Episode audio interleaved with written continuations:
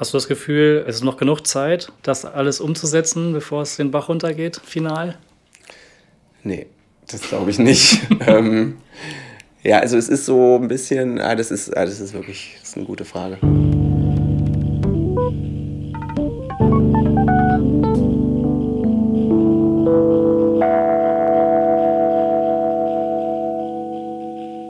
Hallo und herzlich willkommen beim Graustufen-Podcast, einem hörbaren Magazin für Design und Gesellschaft. Heute ist wieder bei mir Tim und mein Name ist Norbert.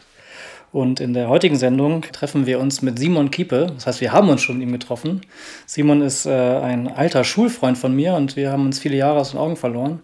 Und so ganz genau, was er wirklich macht, konnte ich vor dem Gespräch auch nicht sagen. Ich wusste nur, dass es um das Thema Verantwortung geht und dass er eigentlich Grafikdesign studiert hat und Illustrator ist.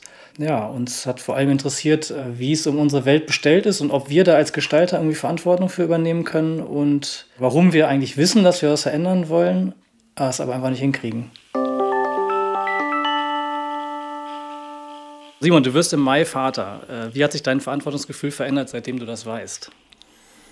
Ja, ich bin mir gar nicht so sicher, ob das schon so, ähm, schon so präsent ist, äh, also der, dieser Gedanke, aber ich, merk's, ich merke immer öfter, dass ich in Situationen, in denen ich vorher vielleicht eher achtlos war mit mir, also auch mit meiner eigenen Gesundheit da vielleicht über ähm, Kapazitäten gegangen bin und vielleicht verantwortungslos gehandelt habe, immer öfter denke, ah, Moment, jetzt ist da ja so ein zusätzlicher Verantwortungsfaktor auf dem Weg und ähm, da solltest du so ein bisschen vorsichtiger mit, mit dir und dein, deiner Gesundheit und deinen Ressourcen irgendwie umgehen.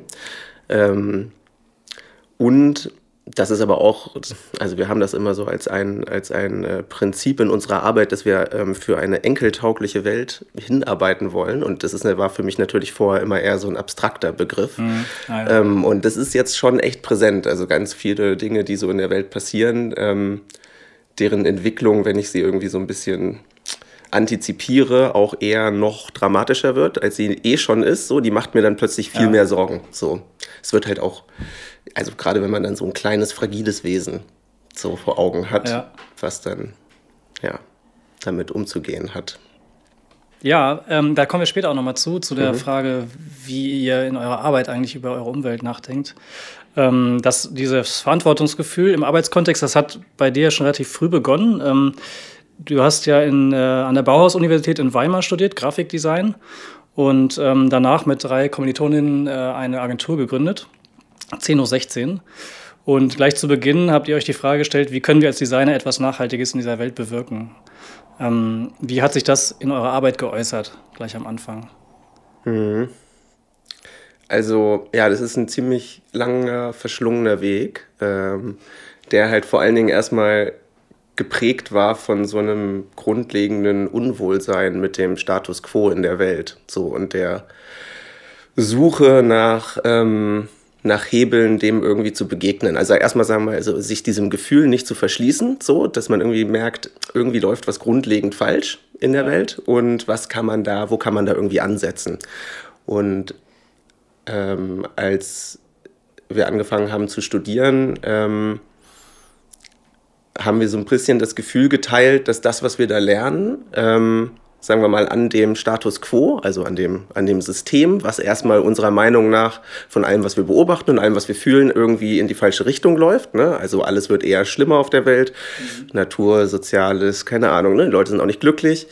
Ähm, dass das, was wir da lernen, eigentlich äh, dieses System weiter befeuert oder unterstützt so, ja. Und das ist eigentlich, ähm, dass das ist, dass es das irgendwie nicht sein kann. Also wir können nicht äh, so in unserem Fall dann Gestaltung weiter betreiben, dass es eigentlich ein System unterstützt und am Laufen hält, ähm, von dem wir irgendwie beobachten, dass es eigentlich nicht funktioniert. So. Und dann war der erste, das, der erste Gedanke war dann, so wie können wir denn wie können wir denn das, was wir da lernen, unsere, Profes unsere Profession, ähm, sagen wir mal, in den, in den Dienst des, des Guten, ja, das, war damals noch relativ plump, ähm, stellen und haben dann erstmal gesagt, ähm, ja, gut, es gibt halt Leute, die arbeiten ja irgendwie am Guten so, äh, allgemein akzeptiert, so die NGOs halt, ne, der gemeinnützige Sektor und die unterstützen wir jetzt einfach mit unserer Arbeit. Also wir helfen anderen Gutes zu tun. Das war, der, das war die erste Idee, die wir hatten.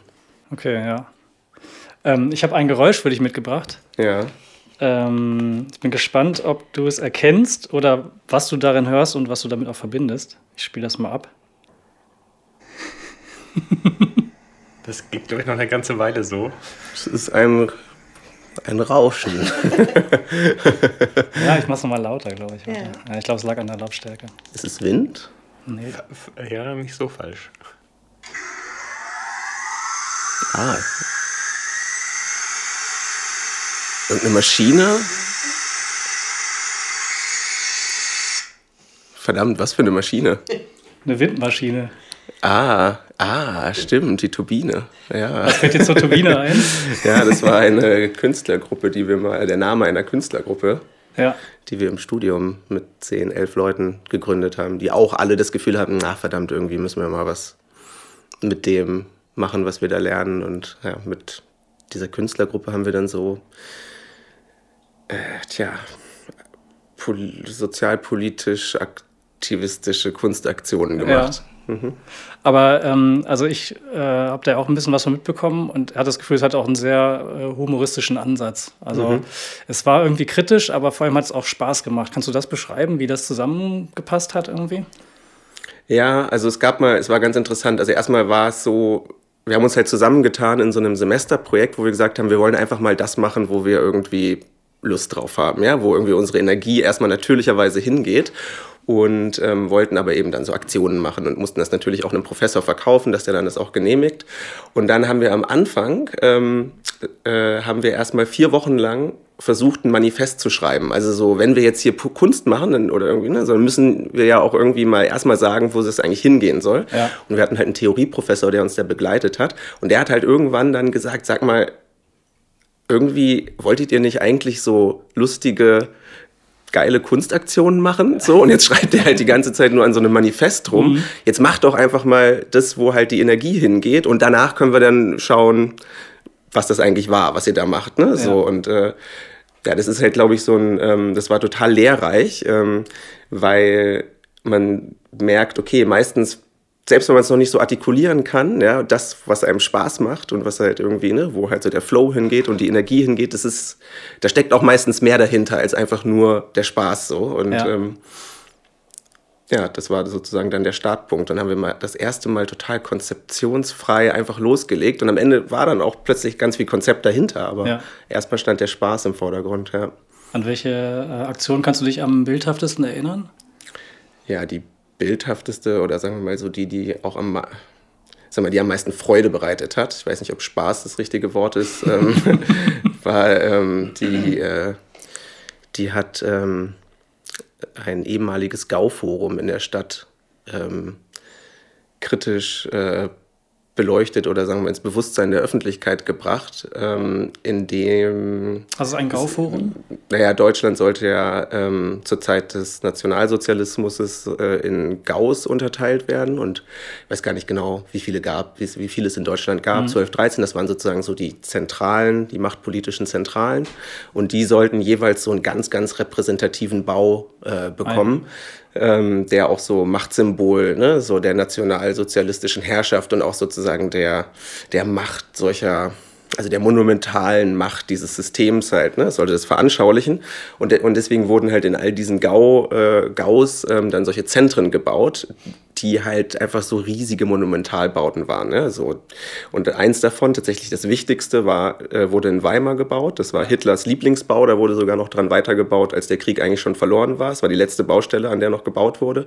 Und ähm, da wurde unter anderem eine Halle der Volksgemeinschaft gebaut, in der irgendwie 20.000 Leute Platz gefunden haben. Ähm, genau, und dieses Ding, das war auch aus irgendeinem absurden Stahlbeton, der einem auch unsprengbar war. Also die Russen haben versucht, das zu sprengen, haben es nicht geschafft. Und äh, dann stand das einfach mitten in Weimar rum. Da Ja. wurden auch mehrere Leute, also tausende Leute damals für umgesiedelten Berg platt gemacht und so. Also es war schon richtig so ein fettes Ding, was da mitten in dieser Stadt steht und niemand wusste eigentlich, was man damit so richtig macht. Dann wurden da immer, weiß nicht, eine Ausstellung oder irgendwas war da immer und irgendwann hat der Bürgermeister entschieden, naja, nee, jetzt müssen wir mal irgendwie Geld machen und hat das sozusagen an so einen Investor äh, verkauft und der hat da ähm, einen riesigen Konsumtempel reingebaut. Ähm, Wie passend. Und, genau, und hat auch sozusagen die gesamte Geschichte dieses Gebäudes verschleiert, indem er so eine riesige ähm, Stofffassade um das gesamte Gauforum gespannt hat mit so Motiven von Goethe und äh, Italien und äh, dann auch so, so schönen Sprüchen drauf und so, ne? Und, äh, und innen drin wurde dann alles so blau bemalt mit Wolken und so eine italienische, ähm, kitschige Venedig-Idylle sozusagen da reingebaut. Also, ne, so die, die Geschichte sollte eigentlich unlesbar gemacht werden. Ja. So. Und da haben wir dann um, also weil wir fanden, dass das eine Frechheit ist, so, ne, weil ähm, auch Teil des Gedenkens eigentlich an diese, an diese Unzeit. Nicht nur ähm, das sein kann, was in den Konzentrationslagern passiert ist, sondern das wurde ja alles überhaupt erstmal ermöglicht durch, ähm, ja, durch, durch genau solche, also auch genau durch diese Machtsymbole, ne, die halt die Leute auch erstmal so gleichgeschaltet haben. Und daran zu erinnern, wie eigentlich Massen so krass manipuliert wurden, ne, durch solche beeindruckenden ähm, Rituale und eben auch Bauwerke und Inszenierungen so, ist eigentlich mindestens genauso wichtig wie nur an die Gräueltaten an sich, ne, so ja. zu erinnern. Und das wollten wir halt äh, verhindern, dass das eben einfach so ausradiert wird und haben dann einen Werbeprospekt, ähm, einen sozusagen einen gefakten Werbeprospekt entwickelt, der sozusagen so getan hat, als käme er von diesem neuen Einkaufszentrum. Ja. Ähm, und da haben wir halt Konsumgüter mit der Nazi-Zeit vermischt. Also so, es gab dann halt Lebkuchenbaracken und äh, die Happy Hour war von 19.33 Uhr bis 19.45 Uhr mhm. und ähm, ja, all solche, all solche so, ne? Also schon ziemlich, ziemlich bitter auch, ne? Aber es, das war, das hat's, das hat's für uns halt eben im Kern auch getroffen, ja? Mhm. Das ist halt für uns auch einfach ziemlich pervers ist, halt so dieses, so ein Ort zu vermischen mit Konsumkultur, so, ja? Mhm. Und das, was wir in diesem Prospekt eben verdeutlicht haben, und auch, das haben sich viele Leute total dran gestört und meinten, das kann man doch nicht machen. Wir meinten, ja, ja genau, aber eben genau das macht dieses Einkaufszentrum auch so, ja. Mhm. Und das wollten wir damit zeigen. Und haben wir mit, mit so ein paar Sponsoren haben wir das ja, fünf oder sechs oder so tausendmal gedruckt und ja. dann in so einer Nacht- und Nebelaktion in alle Briefkästen der Stadt gesteckt und ja. ja hatten dann aber auch so eine Internetseite, auf der dann nochmal natürlich die Aktion aufgegriffen und erklärt wurde. Und mhm. ja, das war so ein, ja, eine Aktion, die. Habt ihr den Namen Turbine? Kam der, ähm, äh, hattet ihr euch den vorher schon überlegt, bevor ihr losgelegt habt? Oder war das dann auch so wie im Zuge des Manifests, dass es hinterher euch den Namen überlegt habt? Wie war denn das? Das ist eine gute Frage. Ehrlich gesagt weiß ich das gar nicht mehr. Irgendwie war der dann plötzlich da. Also ich meine, es ging natürlich schon um irgendwie ne, so Energie, ganz viel heißen Wind machen, so, ne, so eine, also klar haben wir schon da irgendwie was reingedacht, aber ich meine, das ist jetzt schon auch irgendwie 15 Jahre her, ja. so gefühlt. Oder auch real wahrscheinlich. Verdammt. Ja. ja. Aber also es ist schon angelehnt auch an die äh, ostdeutschen Sportvereine, oder? Ja, klar, das hat mit ganz viel gespielt. Ne? Und irgendwie war es auch so, irgendwie fanden wir es auch einfach lustig, muss ich sagen. Also es war halt auch so, ja, irgendwie fanden wir es halt lustig, dass wir halt, ähm, wir waren ja keine Kunststudenten, ne? Und wir haben ja. uns halt mit dem, was wir da getan haben, ähm, haben wir plötzlich auch ähm, tatsächlich so wir haben uns also ein bisschen infiltriert in den Kunstbetrieb der Uni und das waren natürlich alles so sehr, sehr bedeutungsschwangere ne, so Auseinandersetzungen mit diesen Themen und alles so hoch intellektualisiert und so. Mhm. Und wir als, sagen wir mal, eher die in deren Augen plumpen Designer, ja, die einfach nur Werbung machen, ähm, ja. damit haben wir auch so ein bisschen gespielt. Ne? Okay, so und dachten, ja. ja, nennen wir uns jetzt auch einfach so bescheuert, aber wir waren tatsächlich die, die dann nachher Ausstellungen hatten und mhm. Stipendien für äh, ne, so bekommen haben für irgendwelche Auslandssemester und so und haben den, also es war dann, naja, egal. ja. Ähm, hast du das Gefühl, dass ihr einen Teil der Geisteshaltung in den Job mitgenommen habt danach? Ja, äh, siehst du, wir haben so einen Satz, den wir immer sagen und ähm, ich wollte eigentlich vor dem, vor dem Gespräch hier nochmal nachschauen, von wem der eigentlich ist, ich das immer vergesse. Ähm, das, äh, der heißt äh, Once you see it, you can't unsee it. Mhm. Ähm, und ja, ich glaube nicht, dass. Nee, der ist nicht von Buckminster Fuller, aber der ist egal von wem. Marshall McLuhan, egal von irgendwem, ja. So, ja. Spruch ist gut. Ähm, weil er sagt halt ähm, im Prinzip, also wenn du dich einmal geöffnet hast, wenn du einmal sozusagen wenn du einmal zugelassen hast zu sehen, dann kannst du dich halt dem nicht mehr verschließen. Mhm. So, ja? Und ähm, das ist bei uns irgendwie relativ früh passiert und dem haben wir nachgegeben. Ja? Also man kann natürlich dann einfach für sich entschließen, das zu ignorieren, was man irgendwie in der Welt sieht, was irgendwie nicht gut läuft oder man kann versuchen zu kompensieren, ja, und irgendwie ja. ganz viele Vermeidungsstrategien oder ja, egal, ich fühle mich irgendwie schlecht, irgendwie ist alles scheiße, egal, ich kaufe mir irgendwas, dann geht es mir wieder gut oder was weiß ich, oder ich besaufe mich oder ich mache zu viel Sport oder hm, so. Also, Eskapismus. Also, genau, es gibt halt verschiedenste Strategien, damit umzugehen so und ähm, ja, und wenn man sich aber einmal dafür entschieden hat, das erstmal überhaupt zu sehen und anzunehmen, dann kommt man da nicht mehr zurück so, ja. Das heißt, ähm, das, was wir da im Studium getan haben, war ja auch so ein, also danach hatten wir das Gefühl, wir sind eigentlich versaut für die normale Welt. Also es war ja. für uns unmöglich, der Gedanke, auch in eine Agentur zu gehen oder so danach, ja. Ähm, obwohl es auch ganz tolle gibt, aber so, ne, es will es gar nicht per se irgendwie schlecht machen, aber es war erstmal so dieses Gefühl, oh verdammt, nee, ich, wie, also es, es ist unmöglich jetzt noch einfach Werbung für Colgate zu machen oder so, ja. Ähm, ja, und von daher. Das ist interessant. Ich kann mich an den Augenblick noch erinnern, an dem ihr das ja. Studium abgeschlossen hattet.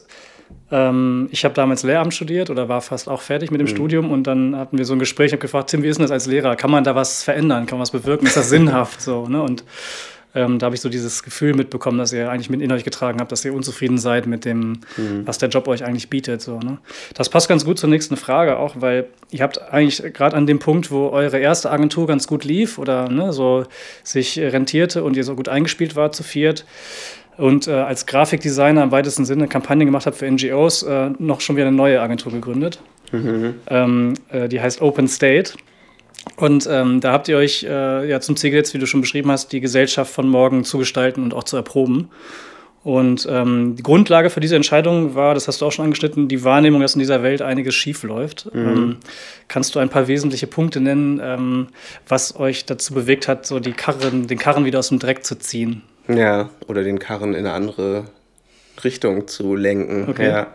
ja, das ist die, die ähm, Unzufriedenheit mit dem, was wir da tun, die ist dann auch irgendwann immer lauter geworden. Ähm, also, wenn man sich sozusagen den Status quo der Welt anschaut, hat man halt das Gefühl, das funktioniert irgendwie alles nicht so richtig. Es wird alles eher schlechter, auch wenn man über viele Jahrzehnte und ich erinnere mich auch noch in meiner Jugend immer das Gefühl hatte, nee, das wird schon irgendwie alles geil. Es gibt irgendwie auch viel, gibt zwar noch viele Probleme auf der Welt, aber ähm, da gibt es ja Wissenschaftler und die lösen die irgendwie dann noch und dann, ähm, ne, wenn man krank ist, geht man zum Arzt und ähm, so, es ist irgendwie alles, wird schon irgendwie und ich muss nur was, brauche nur eine gute Ausbildung, kriege ich einen guten Job, dann wird irgendwie alles cool und ja, es gibt auch noch Armut auf der Welt, aber dann geht es dann so ein bisschen Entwicklungshilfe hin und so. Und das kriegen wir schon alles irgendwie noch hin, so, ja. Und dann irgendwie merkt man halt mit der Zeit, fuck, nee, das wird irgendwie alles immer schlimmer, so, ja. Irgendwas ist da fundamental, fundamental falsch. Und ja, wir hatten halt das, das Gefühl damals, als wir noch mit 10 noch 16 gearbeitet haben, dass wir einfach genau die Leute und die Kräfte unterstützen, die sozusagen diese, die sagen wir mal an den Symptomen äh, ansetzen, ja, so, die halt sagen, ja, schaut mal, hier funktioniert was noch nicht, nämlich das mit der Umwelt, so, da müssen wir was machen und dann haben, wollten wir, ja, die haben recht, ja, die, da müssen wir ran, so, wir müssen, so, aber irgendwann haben wir festgestellt, na, wir doktern eigentlich, wie viele NGOs das auch tun, obwohl diese Arbeit super wichtig ist, ne, ich sagen, ne, so, aber ja. die doktern halt an diesen Symptomen rum, so, aber eigentlich ist im Kern fundamental was falsch, die ganze DNA, das Betriebssystem an sich ist falsch, mhm. die ja überhaupt erst diese Symptome verursacht, so, ja, und dann haben wir überlegt, ja, okay, was ist denn dann aber der richtige Hebel? Was ist die Stellschraube? Und dann haben wir wirklich jahrelang immer überlegt, ja, müssen wir dann an die Politik und so. Aber da haben wir irgendwie auch nicht das Gefühl gehabt, dass da groß was passiert, weil die natürlich total verzahnt sind. Also es ist halt so ein riesiger Karren, den man auch schwer umgelenkt bekommt, die ja. auch abhängig sind von der Gunst vieler und naja.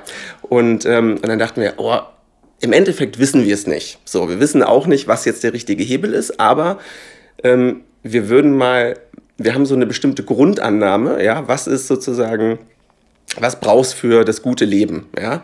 Ähm, und und irgendwann hat sich die, die Welt mal entschieden, okay, unser Leitmotiv ist permanentes Wachstum, immer mehr von allem und Ausweitung der Komfortzone, das ist der Weg und alles andere ist sozusagen nachgelagert. Ja, so, aber das ist erstmal, das ist erstmal der Triebmotor von allem.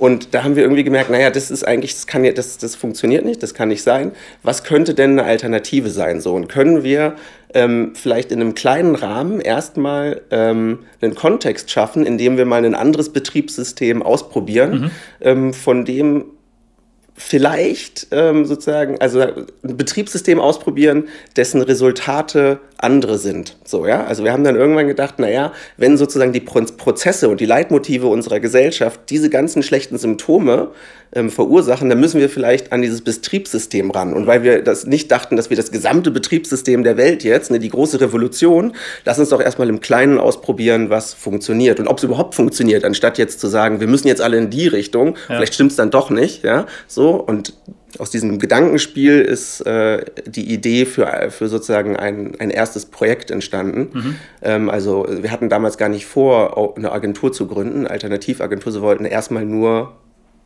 ausprobieren, ob wir ein, also sozusagen eine Keim, die Keimzelle einer zukunftsfähigeren Gesellschaft ähm, bauen können. Also mhm. ja, das war damals der, die, die Grundidee. Im Vorgespräch hattest du ja schon eigentlich, äh, hast, hast du schon relativ viel beschrieben davon, Adorno noch äh, zitiert. Äh, es gibt kein richtiges Leben im Falschen. Das ist eigentlich, äh, ist das euer Leitmotiv, mit dem ihr dann auch eigentlich arbeitet und nach außen tretet? Ja, das ist, ja, schon. Also, ähm, man merkt, man merkt es ja permanent selber auch an sich selbst. Ne? Also es gibt alle paar Wochen kommt irgend so ein neuer Skandal raus, ne? So irgendwelche Lebensmittelskandale oder ähm, Dieselgate. Dieselgate und so. Und dann gibt es immer so einen riesigen allgemeinen Aufschrei, so und ähm, und dann fliegt man halt doch wieder irgendwo hin, so ja, weil ähm, und irgendwie am Ende ist es dann und eben wie auch bei Dieselgate, ja, die Aktien sind eben nicht im Keller, so, weil am Ende ist es dann doch allen auch scheißegal. Mhm. Und zwar nicht, weil wir, weil es uns wirklich scheißegal ist, sondern weil man einfach, weil man, weil dieses, weil das System perfekt ist. Man kann dem halt nicht entkommen, ja. Also das umschließt und umfasst uns allen. Wir können halt nicht sagen, ja, dann gehen wir halt raus. So, das ist halt, ja, das ist einfach perfekt und deswegen gibt es eben kein richtiges Leben im Falschen, weil wenn der ganze Kontext um einen herum falsch ist, dann kann man zwar in so einzelnen Nadelstichen versuchen, hier mal Bio zu kaufen und da mal da, aber am Ende ist halt sozusagen ja, ist halt alles, was du tust, sozusagen, ja, bist du Teil des Systems und unterstützt es damit auch. Und deswegen kannst du nicht, ja, kannst du in diesem System nicht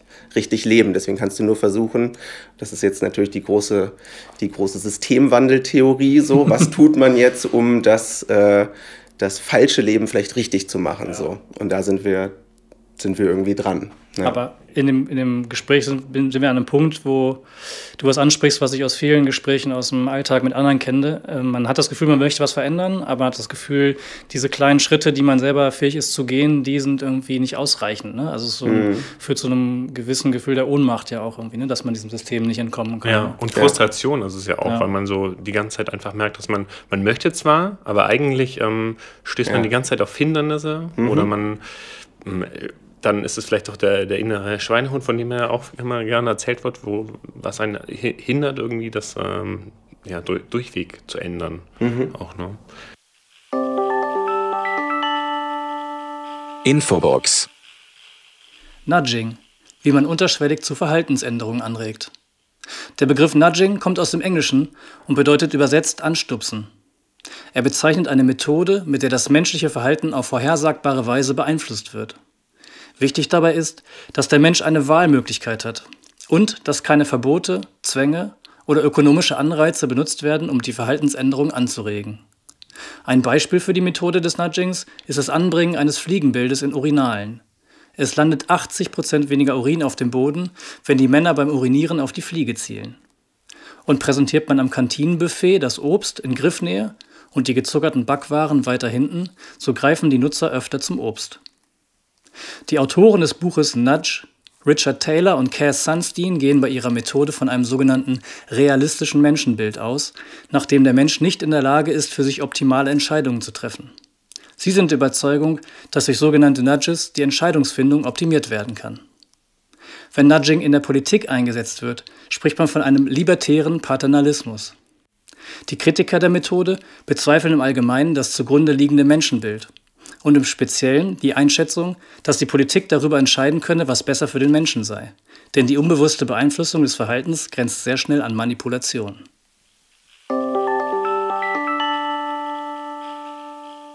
Ähm, du hattest vorhin schon angesprochen, ihr hattet ähm, euren ganzheitlichen Ansatz und ihr habt in, in, in nahe Paris, glaube ich, war das, äh, habt ihr in einem Chateau für fünf Wochen euch äh, eingebaut bunkert, würde ich jetzt nicht sagen, nachdem ihr vorhin so ein Thema habt. Äh, ein, äh, ja, seid ihr da hingezogen und mhm. habt äh, ein Format gestartet, das POC 21. Äh, was bedeutet eigentlich erstmal der Name vielleicht? Mhm. Ähm, Proof of Concept. Ähm, also war die, ist dies die Abkürzung für Proof of Concept und es war einfach ein Wortspiel mit COP21, was ja der Name der Klimakonferenz war, die da parallel in Paris äh, stattgefunden hat. Und wir wollten sozusagen, während die da alle reden darüber, was man machen könnte, vielleicht ähm, einen praktischen Ansatz der Zivilgesellschaft entgegensetzen und halt sozusagen den die Klimaaktivitäten, äh, es hat ein Partner, die Münchner Rück ganz schön formuliert, von den Verhandlungstischen an die Werkbänke tragen. Mhm. So. Genau. Und was war das äh, Ziel von, von diesem Projekt eigentlich? Ja, Kannst du ein bisschen ähm, erzählen, was das eigentlich ist? Ja, also der, der, der, Kern, der Kern war, dass wir insgesamt über fünf Wochen 300 ähm, Designer, Wissenschaftler, Architekten, Ingenieure, Maker, ähm, alle möglichen Leute da zusammengeholt haben, die an ähm, Open Source äh, Technologien geforscht haben zusammen, mhm. Die, wenn sie, so war der Gedanke, dann total skaliert werden, äh, einen positiven Klima-Impact haben. Ne? So, also dass sie halt sagen wir, nachhaltige Technologien. So, ähm, und die sollten so entwickelt werden, dass deren Produktionsweise allen auch frei zugänglich gemacht wird. Also ja. ähm, dass sie halt überall auf der Welt dann auch relativ schnell repliziert werden können. Und ja, diese Menschen, die da, die wir da in diesem Schloss zusammengeholt haben, die haben da eben auch äh, gelebt die gesamte Zeit und gearbeitet und wie so eine Art Mikrogesellschaft ähm, dargestellt. Und was, das haben wir so eigentlich erst am Ende reflektiert, ähm, weil erstmal stand im Fokus, das stand, standen diese technischen Innovationen im Fokus mhm. und ähm, wir wollten einfach so einen konzentrierten Raum schaffen, in dem ja, diese Leute, denen es halt ganz oft dann an allem fehlt, mal ganz viel Kompetenz eben auch durch die Gemeinschaft halt äh, an die Hand bekommen und dann ja auch viel schneller irgendwie zu Lösungen äh, kommen. Also es war eigentlich das Ziel. Und dann haben wir aber festgestellt, und das war das, was ich ja vorhin auch schon mal gesagt hatte, dass die, dass sozusagen das Betriebssystem in der Art, wie wir miteinander sind, ja, die Prozesse, die Art, wie wir Entscheidungen treffen, ne? ist es hierarchisch oder mhm. sind wir da kollaborativ oder so, also die Art des Miteinanders erzeugt auch die Ergebnisse die man, ähm, die am Ende bei rauskommen, so von jedem System, egal ob es ein kleines System, eine Gruppe, ein Büro, ein Unternehmen ja. oder eben eine ganze Gesellschaft ist. So. Und ähm, wir haben festgestellt, dass eigentlich fast der Hauptteil dieses Projekts daran bestand, oder der, der Kern, ähm, dass wir auch eine Art ähm, ja, ein, ein, System geschaffen haben des Miteinanders, was, ähm, was nach ganz anderen Prinzipien und Werten funktioniert als, äh, ähm, als die Gesellschaft normalerweise. Also eben, ähm, es gab überhaupt keine Konkurrenz, war alles total kollaborativ, ko-kreativ, sind natürlich alles solche Buzzwörter, ne? aber es war mhm. zum Beispiel so, dass, ähm, dass Entscheidungen halt alle, also immer mit allen getroffen wurden. Also jeden Tag haben sich, ähm, es waren zu einem, in einem, äh, da gelebt haben immer nur 100 Leute zeitgleich, aber die haben sich jeden Tag getroffen und zum Beispiel gemeinsam auch besprochen, was, sind, was stehen denn für Probleme an? Was brauchen wir gerade? Zum Beispiel, es fehlt eine Toilette oder irgendwie die CNC-Maschine ist kaputt oder ähm, äh, wir brauchen irgendwie, äh, ja, die, die Köchin ist krank, wer, wer kocht so. Ne? Und es wurde dann wirklich mit allen 100 Leuten jeden Tag wieder neu verhandelt, wer macht jetzt was. Und das war eben nicht, ähm, es war nicht so, dass halt dann die Person, die eben in der höchsten hierarchischen Position war, entschieden hat, äh, wir machen das jetzt so, mhm. sondern es haben alle gemeinsam überlegt, wer kann was, wie, wie, verteilen wir die vorhandenen Energien jetzt so, dass sie halt ideal eingesetzt werden. Ja. So. Ähm, und das macht natürlich was, ne? weil alle in der Verantwortung sind. Und es kann halt sein, dass man den einen Tag den Typen braucht, der die CNC-Maschine programmiert, aber am nächsten Tag, der kann halt auch Haare schneiden, schneidet er halt die Haare. Und es ist nicht immer der Friseur, der die Haare schneidet und er ist immer der Typ, der bei der Maschine sitzt, sondern es wird sozusagen jeden Tag neu gemischt und das ja, macht natürlich unheimlich viel, weil es überhaupt gar kein Gefälle, auch kein, ne, so und zwischen den Leuten mehr gibt und jeder sich als einen total wichtigen Teil äh, dieses äh, Unterfangens betrachtet. Wie lange hatte man das, dieses Einteilen gedauert? Das hat schon äh, ein, zwei Stunden, glaube ich, pro Tag gedauert, aber danach ging es halt auch krass schnell, ne? So. Mhm. Ähm, Ja, weil man halt eben nicht, also irgendwann entsteht dann ja auch ein Stau, ja, so wenn halt, keine Ahnung, ähm, wenn du halt immer die eine Person hast, die nur was entscheiden oder machen darf, so, und die ist dann aber gerade krank oder hat noch zehn andere Sachen zu tun, dann dauert es halt noch drei Wochen, bis die Toilette gebaut wird, ja. so ungefähr. Und wenn man einfach sagt, wer kann das hier noch, ja, oder wir hatten Lust oder so, wir hatten gerade die Energie überhaupt, wir hatten die Motivation, dann passieren Sachen plötzlich ganz, ganz schnell. So, und ähm, deswegen war das im Endeffekt, wirkte das erstmal wie, oh Gott, jeden Tag irgendwie ein, zwei Stunden erstmal reden, so, aber danach gingen die Sachen halt zehnmal schneller. Mhm. So, ne? Und äh, also kann man eigentlich sagen, dass am Ende äh, nicht nur diese Open Source Technologien entwickelt wurden, sondern eigentlich ein neues Miteinander. Genau, das war eigentlich der Kern und ähm, das, das war der Kern des Ganzen, weil tatsächlich die Innovationen ähm, wurden zwar gemacht, da wurde, wurden tolle Sachen entwickelt, aber das war jetzt nicht äh, weltbewegend. Also ich würde sagen, kleinere Teams, irgendwie fünf Leute, die sich fünf Wochen in eine Werkstatt eingeschlossen hätten, wären wahrscheinlich zu ähnlichen Ergebnissen gekommen. Ja. So.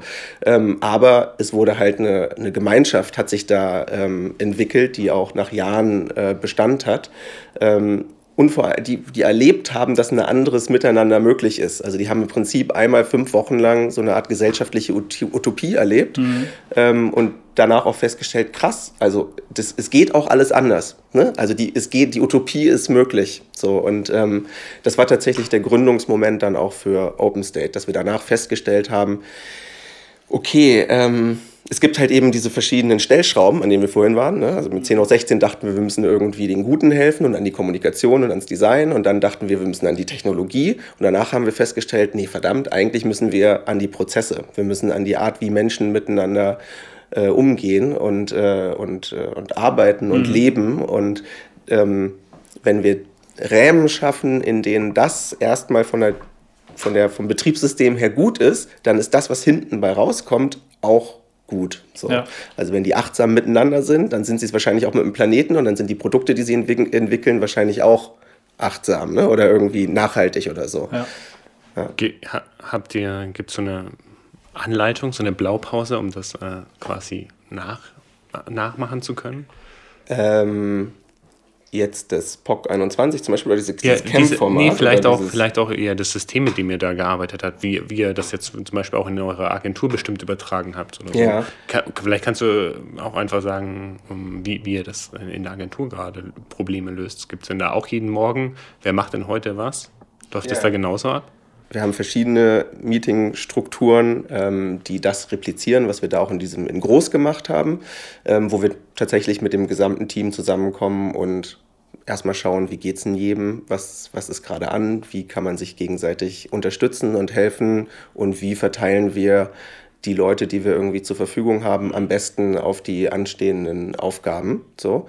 Ähm, ist es eben bei uns auch nicht so, dass es irgendwie Positionen oder Hierarchien oder irgendwas gibt, sondern es wird immer neu gemischt und äh, das dann auch nach Kompetenz, äh, aber auch nach, ich will da mal lernen, ich will mich da mal ausprobieren, vielleicht manchmal auch einfach nach Energie und Motivation. Ich habe da gerade mal total Lust drauf und der andere kann vielleicht gerade nicht mehr vor 40 Leuten moderieren, dann ja. macht er mal was anderes so. Also es wird, ähm, genau, und das machen wir regelmäßig. Könnte man sagen, das folgt eigentlich auch so diesem Learning, was ihr im Studium hattet, dass ihr euch dem widmet, äh, wo ihr Spaß empfindet und wo eure Energie hingeht?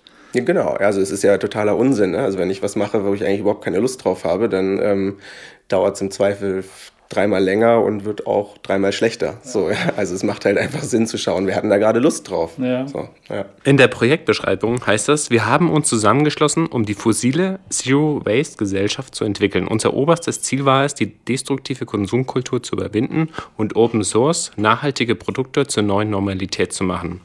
Ja, jetzt ganz blöd, hat funktioniert denn das? Hat das geklappt? Hat das geklappt? Äh, nee.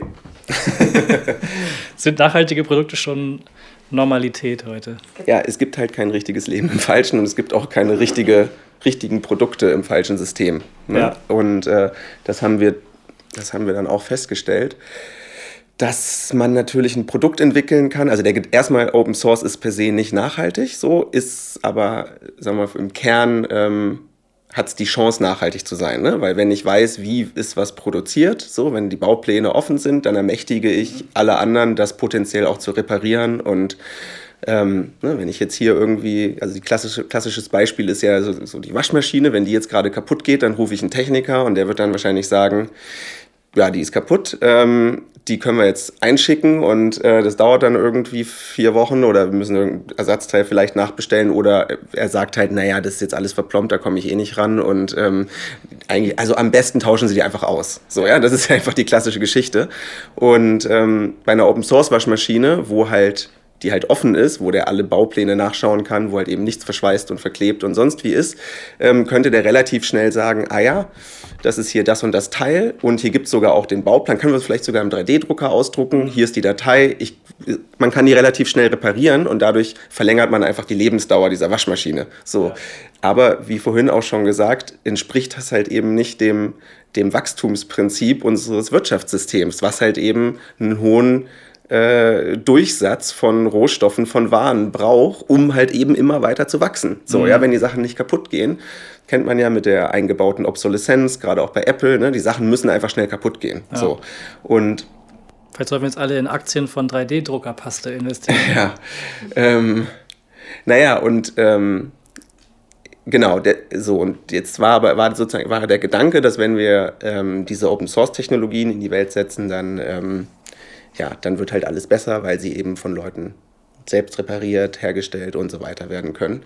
Ähm, aber die brauchen natürlich dann ganz andere Geschäftsmodelle, weil ja. es eben nicht mehr über den, den hohen äh, Abverkauf funktioniert, der dann auch in regelmäßigen Abständen wiederkommt, sondern wenn man ein Produkt ähm, an den wirklichen Bedürfnissen der Menschen ausrichtet, nämlich das ist genau das, was ich brauche, das geht nie kaputt, ich kann es reparieren, dann ja, dann verkaufe ich das ein, zwei Mal, aber dann ist halt auch irgendwann Schluss so und mhm. Das heißt, es müssen ganz andere ähm, Geschäftsmodelle entwickelt werden, vielleicht eher servicebasierte Geschäftsmodelle, dass ich denen dann helfe, dass, dass es Leute gibt, die denen helfen, das zu reparieren und so. Aber, aber das ist eben noch nicht kompatibel mit der, ähm, ja, mit dem, mit dem amtierenden System und deswegen ja. äh, stoßen die dann immer an Grenzen. So, gerade wenn man dann zum Beispiel Partner in der Wirtschaft äh, finden will, dann sagen die, ja, das ist natürlich toll, aber das müssen wir jetzt schon proprietär machen, so, ne? Oder das, äh, das lohnt, das ist ja gar nicht rentabel, das so zu produzieren. Und da sind wir halt einfach, da haben wir gemerkt, okay, eigentlich bräuchte es erstmal ein ganz neues Ökosystem, also auch ökonomisches Ökosystem, damit solche Produkte darin überhaupt Platz finden. Obwohl es auch Beispiele gibt schon von Open Source Produkten, die funktionieren, aber ja. Wäre der nächste Schritt denn dann quasi dieses Experiment in die Konzerne zu tragen? Ja, also das ist tatsächlich das, was wir gerade gerade auch versuchen, ähm, weil wir auch gemerkt haben, also jetzt wir als Open State, wir sind halt eben keine Produktentwickler. So, mhm. wir haben, wir wollten, wir können andere Leute dabei unterstützen, Produkte zu entwickeln ähm, indem wir sozusagen die Prozesse gestalten, so mhm. wie diese Produkte entwickelt werden und da halt eben Werte reinbringen können, aber auch natürlich Kreationsprozesse, die, die, nach, äh, die anders funktionieren. Ähm, und ja, und das versuchen wir, äh, aber genau, wir sind nicht diejenigen, die dann das Produkt wirklich bis zu Ende entwickeln und dann auch in den Markt bringen. Ähm, das müssen dann andere tun. Und da kooperieren wir jetzt tatsächlich mit, äh, mit Konzernen, die auch sagen, ja, so das ähm, ein weiter so wie bisher funktioniert nicht. Ähm, was müssen wir denn ändern? So, ja, und mhm. da kann man natürlich sagen, oder es wäre zu kurz gedacht zu sagen, naja, dann mach doch hier das Auto, aber vielleicht jetzt in Elektro, ja, mhm. und dann ist alles geil, weil wenn man jetzt eine Milliarde Autos äh, mit Verbrennungsmotoren mit eine Milliarde Autos mit Elektromotoren ersetzt, würde ich mal bezweifeln, dass die, ja, dass alle unsere Probleme gelöst sind, so äh, mit ähm, ja, Ressourcenverschwendung und, äh, ne, und so weiter. Das heißt, eigentlich müssen wir Mobilität an sich neu denken und wir brauchen ja. vielleicht erstmal ein ganz anderes, ähm, ganz anderes Werteset, so was wir an den Tag legen, wenn wir uns überlegen, wie lösen wir Mobilität. So, mhm. ja, und, ähm, und das ist so diese, diese, diese Gedanken, so diese, diese Sinnhaftigkeit oder ja, die, die bringen wir in Konzerne. Das hat jetzt irgendwie noch keinen Sinn gemacht. Doch, doch, ja? ja? Okay, hat doch Sinn gemacht. Gut. ähm, was jetzt so wahrscheinlich relativ klar geworden ist, aber trotzdem nochmal interessant zusammenzufassen, vielleicht, du bist ja eigentlich studierter Grafikdesigner oder Illustrator. Ich würde jetzt aber eher sagen, du bist jetzt Prozessdesigner. Ja, wir nennen es mittlerweile Transformationsdesign. Mhm. ähm, da gibt es sogar auch einen Studiengang. Ähm, der so heißt, mhm. der vom Harald Welzer, glaube ich, geleitet wird. Der ist da so einer der, der Vordenker. Mhm. Ähm, und wir versuchen so ein bisschen praktisch umzusetzen, was, ähm, was der theoretisch ähm, in seinen Büchern beschreibt. Mhm. Ähm, und da geht es halt eben ja, um, wie kommen wir von dem nicht funktionalen System A in das vielleicht schönere System B, was wir noch nicht kennen. So, das ist ja eine große Transformation, die ja. wir da beschreiten müssen. Und da gibt es halt ganz, ganz viele verschiedene ähm, Hebel an und Stellschrauben, an denen man da rumdrehen kann. Und mhm. ähm, Gestaltung ist auf jeden Fall eine, so, weil auch in dieser zukünftigen Welt werden wir Produkte oder Dinge brauchen, ne, so des täglichen Bedarfs und so weiter. Aber die funktionieren halt nach anderen Prinzipien und ähm, vielleicht sind eher bedarfsorientiert und nicht konsumorientiert und so. Aber die müssen ja auch gestaltet werden und so. Das heißt, die, das ist so erhalten geblieben, aber ähm, ein Gestalter oder ein Designer, ähm, der lernt ja nicht nur ein Handwerk, sondern der lernt auch eine bestimmte Art zu denken und an mhm. Probleme mhm. heranzugehen. So. Und die ja. ist äh, meiner Meinung nach relativ leicht übertragbar auch auf ganz andere Bereiche. So, ähm, also ein Prozessdesign ist ja auch ein Design. Ich durchdenke erstmal was und überlege, wie kann ich das anders machen, wie, ne, ich hinterfrage das, ich mhm. optimiere das und so. Und diese Art zu denken, ähm, die lässt sich halt in alle möglichen Bereiche übertragen. Das heißt, ich habe jetzt gar nicht so das Gefühl, dass sich so extrem viel verändert hat, außer dass ich jetzt nicht mehr so viel rein handwerkliche Arbeit wie zum Beispiel Illustrieren oder Grafikdesign ja. mache, sondern einfach mehr diese Art zu denken. Mhm. Ähm, ja, in andere Bereiche trage, in denen ich vorher nicht gearbeitet habe. Ein Kommentar von Charlotte Milch. Ich werd Hippie. Da gibt es eine Person in meinem Umfeld, die ich ungemein faszinierend finde. Ich empfinde sie als eher zurückhaltend, still, in sich ruhend und sehr aufmerksam. Sie wirkt sich und anderen gegenüber wertschätzend. Seit meiner Kindheit üben Menschen wie sie eine starke Sogkraft auf mich aus. Ich erinnere mich heute noch gut an meine Sitznachbarin aus der zweiten Klasse. In meiner Erinnerung ist sie genauso ein Mensch. Und ich wollte sein wie sie. Aber ich war nicht wie sie. Ich war laut, habe die Klasse unterhalten. Über mich wurde oft gesagt, ich sei vorlaut oder aufmüpfig. So wurde über mich geurteilt und dieses Urteil war so etwas wie eine selbsterfüllende Prophezeiung. Über die Jahre habe ich nicht nur gelernt, dieses Urteil anzunehmen, sondern auch über andere zu urteilen, Vergleiche anzustellen, zu bewerten. Das eigentliche Gefühl hinter diesem aktiven Kind, das ich war, hieß vielleicht Trauer oder Wut.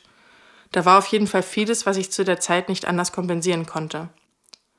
Das Urteil von außen nahm ich zuerst an, später versuchte ich durch gute Noten mein Umfeld vom kompletten Gegenteil zu überzeugen.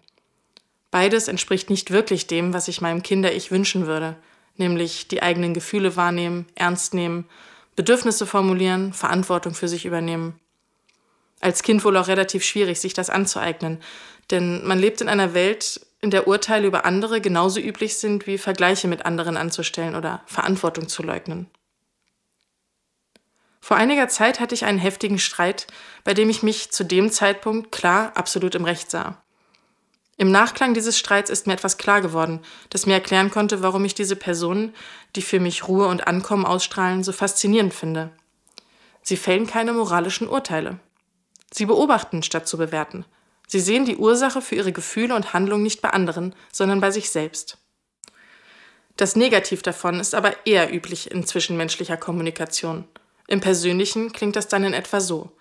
Ich bin enttäuscht, weil du gestern nicht nach Hause gekommen bist. Ich muss Essen machen, weil das als Mutter meine Aufgabe ist.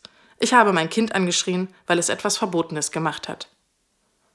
Und institutioneller, ich musste das machen, weil meine Chefin das so will. Ich muss dich deswegen von der Schule schmeißen, so sind die Vorschriften. Und dann wird es ganz schnell politisch, denn Befehl von oben, so waren die Gesetze oder das musste ich tun, sind Sätze, die wir auch und vor allem aus Kriegsverbrecherprozessen kennen. Sätze, mit denen Verantwortung geleugnet wird. Die meisten Menschen kennen diese Form der Kommunikation gut. Sie sind in ihr aufgewachsen und sie macht es einem auch einfach. Denn Schuld hat der oder die andere. Die Fronten sind geklärt. Du bist schuld, dass ich traurig bin, meine Chefin ist schuld, dass ich meine Angestellten ausbeute, der Staat ist schuld, dass ich jemanden erschossen habe. Das verschleiert Verantwortung, unsere eigene. Wir tragen allerdings mit allem, was wir tun, Verantwortung. Und das auf ganz verschiedenen Ebenen. Wir können politisch aktiv sein, uns in Parteien engagieren oder an Protesten beteiligen. Wir können uns vegan ernähren, nachhaltig konsumieren oder uns für Gleichberechtigung einsetzen. Ich zum Beispiel, ich möchte am liebsten Hippie sein und in einer Hippie-Welt leben. Ich möchte allen mit Liebe begegnen, permanent zen-mäßige Ruhe ausstrahlen und die ganze Welt vom Guten und Schönen überzeugen. Wenn ich sage, deine Eltern sind wütend, weil du schlechte Noten schreibst und im Unterricht zu laut bist, dann liegt die Verantwortung für die schlechten Gefühle der Eltern beim Kind. Wenn ich so die Schuldgefühle meines Kindes anspreche, dann wird es vielleicht sein Verhalten ändern, aber nicht, weil es das so will, sondern um mir zu gefallen oder Schuldgefühle zu vermeiden. Auf eben diese Gedanken hat mich die Reinkarnation meiner Sitznachbarin aus der zweiten Klasse gebracht. Die ruhige, klare, besonnene. Auch das im Übrigen, auch wenn sie positiv sind, Urteile über sie, ich weiß. Manche würden sie vielleicht als Hippie bezeichnen, ein Begriff, der sehr oft sehr abschätzig benutzt wird, mit dem ich mich aber immer mehr anfreunde. Sie hat mir von etwas erzählt, das in der Kommunikationswissenschaft gewaltfreie Kommunikation genannt wird. Marshall Rosenberg hat diesen Begriff geprägt. Dabei geht es um Folgendes. Die meisten Menschen denken und kommunizieren auf eine Art und Weise, die stark von Bewertungen und Urteilen gelenkt ist. Ein Teil der gewaltfreien Kommunikation ist es, Verantwortung für die eigenen Emotionen und Handlungen zu übernehmen. Das geht dann in etwa so. Was andere sagen oder tun, kann vielleicht Auslöser, aber nie Ursache für meine Gefühle sein. Und hinter einer Bewertung, einem Urteil über andere, steht eigentlich ein unausgesprochenes Bedürfnis, manchmal sogar eins, das der sprechenden Person selbst gar nicht so klar ist. Und darum geht es auch bei der gewaltfreien Kommunikation, eigene Bedürfnisse wahrnehmen und kommunizieren, Verantwortung für sie übernehmen, sich klar machen, dass man nicht für die Gefühle anderer Personen verantwortlich ist, dass wir andere nicht glücklich machen können, für unsere eigenen Emotionen und Handlungen einstehen und sich dabei anderen gegenüber trotzdem verantwortungsvoll verhalten. Auf andere reagieren aus Mitgefühl, aber niemals aus Angst, Schuld oder Scham. Meine Wut von damals, aus der zweiten Klasse, die kommt immer mal wieder auf. Auch auf Schuldgefühle springe ich ziemlich gut an. Und mir oder anderen die Schuld zu geben, kommt mir immer noch oft wie das Einfachste auf der Welt vor. Aber ich versuche das mit der Verantwortung. Denn das Ziel ist klar. Ein Leben im Hippie-Modus.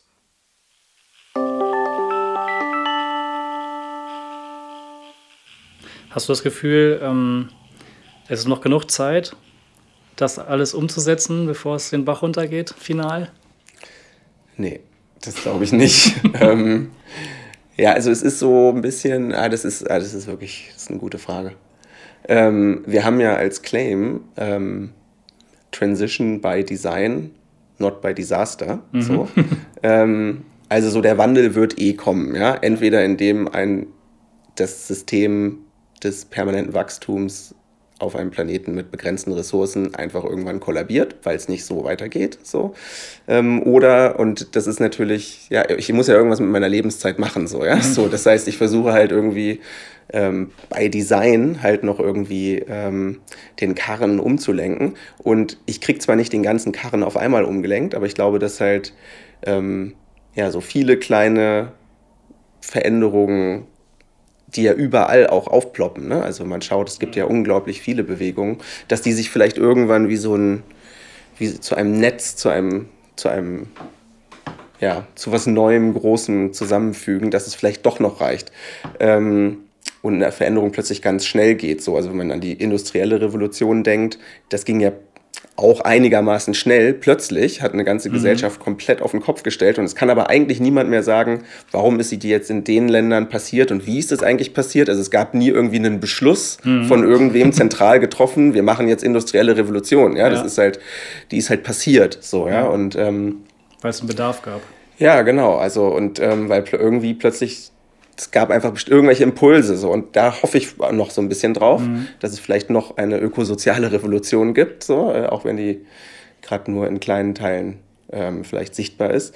Ähm, ja, und ansonsten, und das meinte, das habe ich jetzt schon öfter gehört, wenn das dann alles mal kollabiert, was ja egal, ob jetzt bei Design oder bei Disaster passiert, dann braucht es mhm. ja eine Alternative. So, ne? Was ist denn dann und dass, dass man dann, und ich glaube, es ist gut, ähm, wenn dann irgendwas, wenn dann Alternativen zur Hand äh, sind, an denen man jetzt schon arbeitet und forscht und mhm. die irgendwie ausprobiert, anstatt dass dann auch einfach nur wieder ein großes Fragezeichen ist und man in der Verlegenheit einfach wieder das baut, was man halt von früher kannte. Ja. So, ne? also so das, aus alter Gewohnheit. Aus alter Gewohnheit. Ich meine, so das blöde Beispiel von vielen Revolutionen, ne? wo dann einmal alles gestürzt ist und dann baut man das gleiche nochmal auf, mhm. nur mit anderen Fahnen.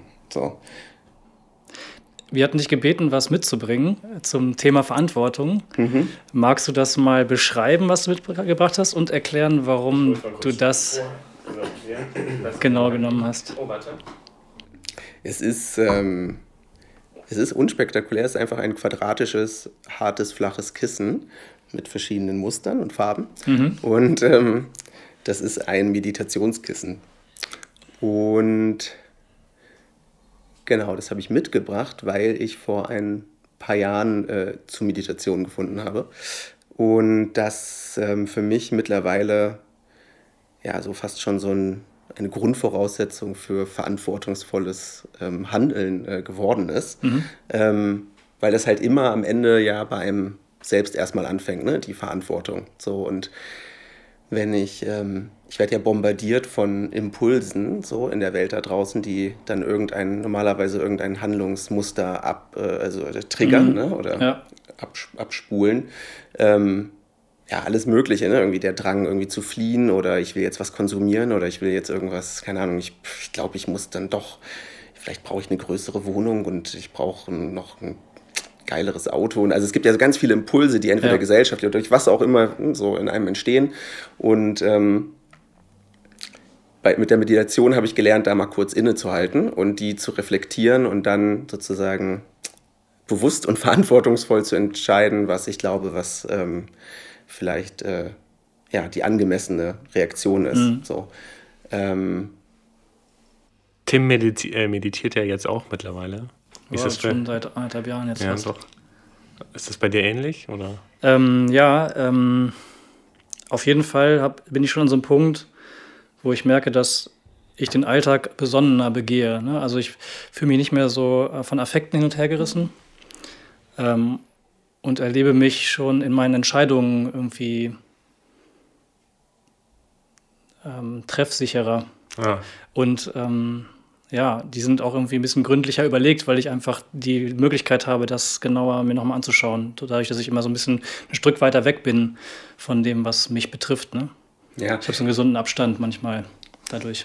Also wir haben jetzt ja viel geredet oder ne, viel erzählt über so, was alles irgendwie schief läuft und falsch läuft. Und das macht ja immer was mit einem so. Ne? Und, mhm. ähm, und genau, dann ist halt vielleicht die Reaktion, da irgendwie zu fliehen, sich zu verschließen, irgendwie das irgendwie ja, zu prokrastinieren oder ne, irgendwas. Und mit bei Meditation ähm, oder mit der Meditation kann man das auch einfach erstmal nur da sein lassen und überhaupt wahrnehmen und anschauen. Mhm. Und ich glaube, das, ja. das bewusste Wahrnehmen von irgendwas ist der erste Schritt dann auch zu einer verantwortungsvollen Handlung. Also wenn ich mich wirklich öffne für das Leid des Tiers, wenn es sozusagen für mich umgebracht wird, dann kann ich eigentlich nicht mehr dann kann ich es eigentlich nicht mehr essen, so ungefähr. Ne? Mhm. So, aber ich muss das erstmal, ich muss diesen Schmerz, den dieses Tier spürt, das muss ich erstmal zulassen. So, ne? Und ähm, ich esse halt auch immer noch ganz oft Fleisch. So, ja? Aber wenn ich mich halt, wenn ich wirklich dann mal meditiere und da wirklich drauf konzentriere und mich dem öffne, dann merke ich, oh verdammt, irgendwie geht das nicht mehr. So, also mhm. ich komme da ganz oft hin. So, ne? Ich will nicht sagen, man meditiert einmal und dann ist man erleuchtet und dann hat man es und dann ist alles anders so, aber ich merke,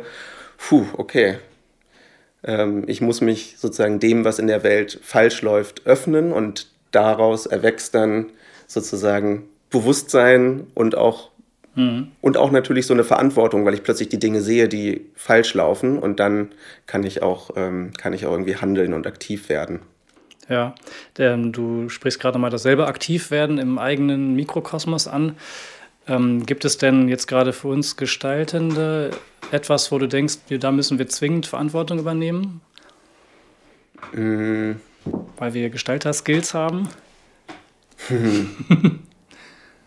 ja, glaube ich. Also ja, gibt es mit Sicherheit ganz viel.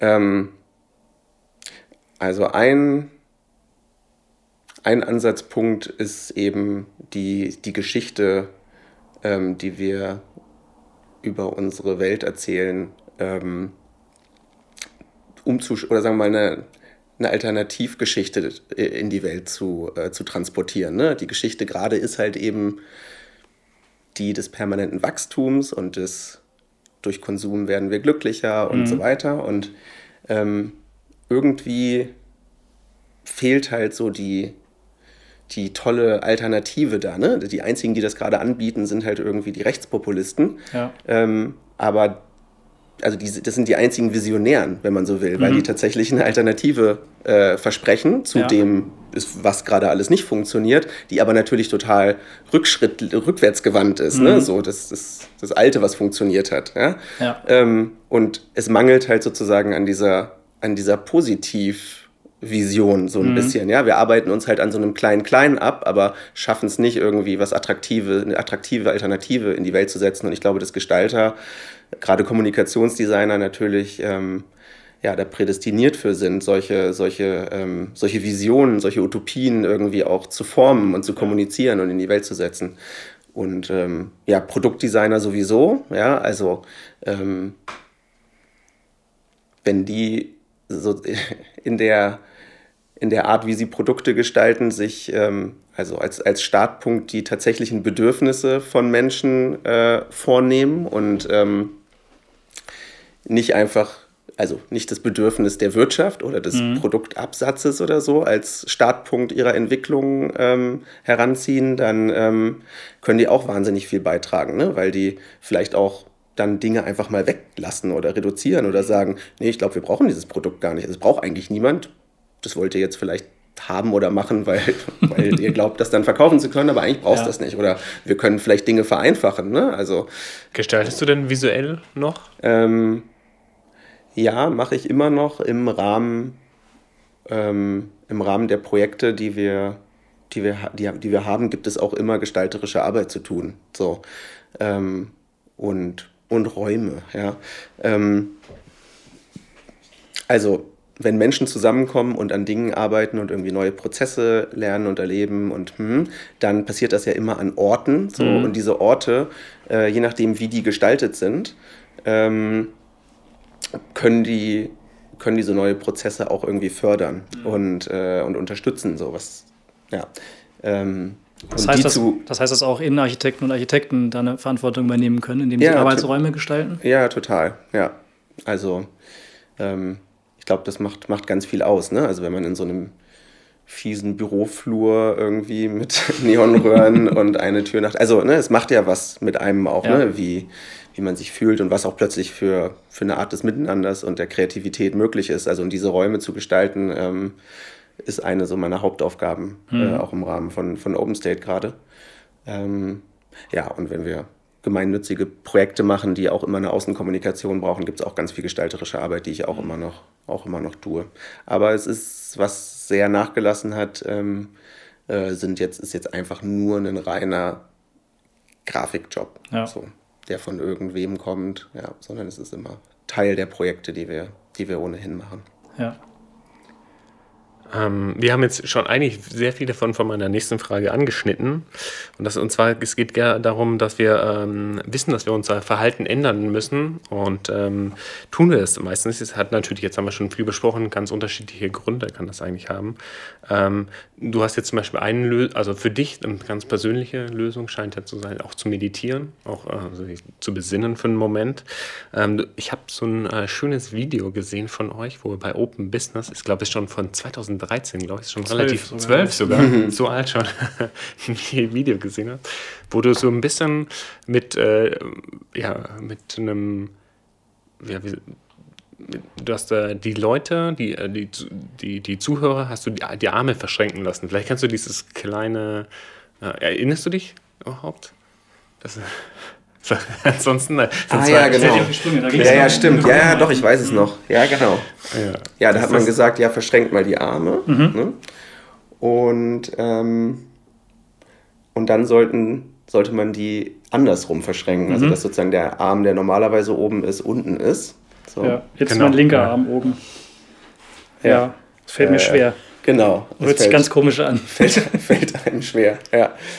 Ja, genau. Ich glaube, es ging um die Erfahrung, dass, dass man einfach immer in, ähm, in sehr einstudierten Mustern äh, agiert bei allem, was man tut. Und wenn man das irgendwie ändern soll, dann fühlt sich das erstmal irgendwie strange und komisch an. Mhm. Und deswegen denkt man, oh nee, ist irgendwie unbequem, nee, ich mache das so wie immer. Ja. So, ne? Und dass halt Veränderung immer diesen, diesen unbequemen Moment hat. So, ne? Es ja, gibt eigentlich keine Veränderung ohne, eine, ohne einen Moment der Krise. Das kennt man im Privaten, das kennt man aber auch in größeren Systemen. Und ja, stimmt.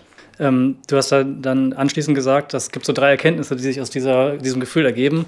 Einmal, ähm, man muss erstmal drüber nachdenken, wie man es macht. Mhm. Zweitens, es fühlt sich erstmal komisch an. Und drittens, es ist möglich. Ja.